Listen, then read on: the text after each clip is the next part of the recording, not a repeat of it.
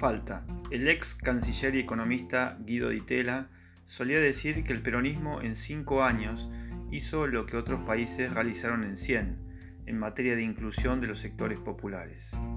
Pablo Gerchunov atempera esa afirmación, sosteniendo que eso provocó una indigestión macroeconómica, pero sin dejar de acordar que, además, lo que se produjo en 1946, entre 1946 y 1955 fue un salto igualitario notable.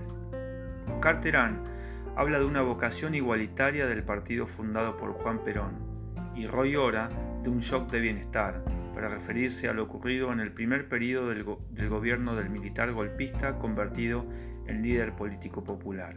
Los historiadores coinciden en general que en los años que van de 1946 a 1949 se implementaron políticas cuyo objetivo fue mejorar sustancialmente la vida de los sectores populares y medios. También hay coincidencia en que los límites de esa expansión del bienestar encontraron sus límites en los años 49-50. Cuestiones climáticas, baja de los precios de las materias primas, dificultades de encontrar otros bienes exportables para campear la falta de divisas, inflación sostenida y un contexto internacional restrictivo. A pesar de ello, Perón fue reelecto alcanzando un 64% de los votos en 1951. Ya con Gómez Morales como ministro desde 1948, se inició un giro en la política económica más ortodoxo, casi una antítesis de lo ocurrido durante su primer mandato. Apertura del capital extranjero, especialmente norteamericano, exigencias de más productividad por trabajador, caída real del salario de un 10%, presiones al sindicalismo para evitar o abortar huelgas y una acentuación de un autoritarismo político que comenzó a hacerse más notorio al mismo tiempo que las preocupaciones económicas arreciaban. Perón conservó su liderazgo y adhesión, a pesar del cambio de escenario, y eso se explica, en parte, por los efectos positivos e inclusivos de esos cuatro años iniciales de bonanza. El líder político, además, sabía de los límites y peligros de una política excesivamente expansiva, pero primaron cuestiones políticas en su toma de decisiones. Una prueba de ello fue el giro económico que dio y el consecuente cambio de ministro de Hacienda. La economía es política y viceversa, se entremezclan e influyen. Por otro lado, en aquellos años, la sociedad argentina estaba dividida económica y culturalmente, y los efectos de ello es harina de otro costal, o del mismo, pero excede los límites de lo que queremos expresar en esta nota editorial. Sí, escribir que toda política económica se implementa en una determinada sociedad, compleja, diversa. La economía no es una ciencia exacta, es, es contextual. En los años 40 la Argentina no tenía los problemas estructurales, estructurales de hoy día Financieramente era más solvente y su frente externo estaba más estabilizado que ahora. Es difícil hacer comparaciones, dado que los contextos son diversos, pero era posible realizar políticas de esa índole con costos menos agudos en aquellos años. Claro, es una discusión que sigue abierta. ¿Qué políticas? ¿Cuál es su límite? ¿Cómo equilibrarlas con el proceso político?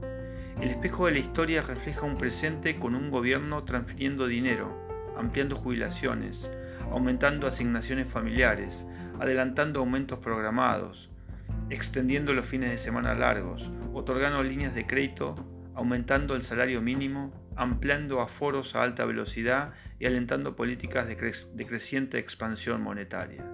Todo en un espectáculo continuado del que algunos analistas explican parte de su origen el nuevo asesor que tendría el presidente prestado por Sergio Massa, el cantalán Antoni Gutiérrez Rubí y su idea del sí. Dar buenas y positivas noticias de modo constante, endilgándole toda la negatividad a la oposición. Pero los interrogantes son otros y superan a los asesores de ocasión. ¿Por qué no antes? ¿Alcanzan los recursos para ello ahora? Y el problema no es solamente si son malas políticas o si benefician a la economía activándola.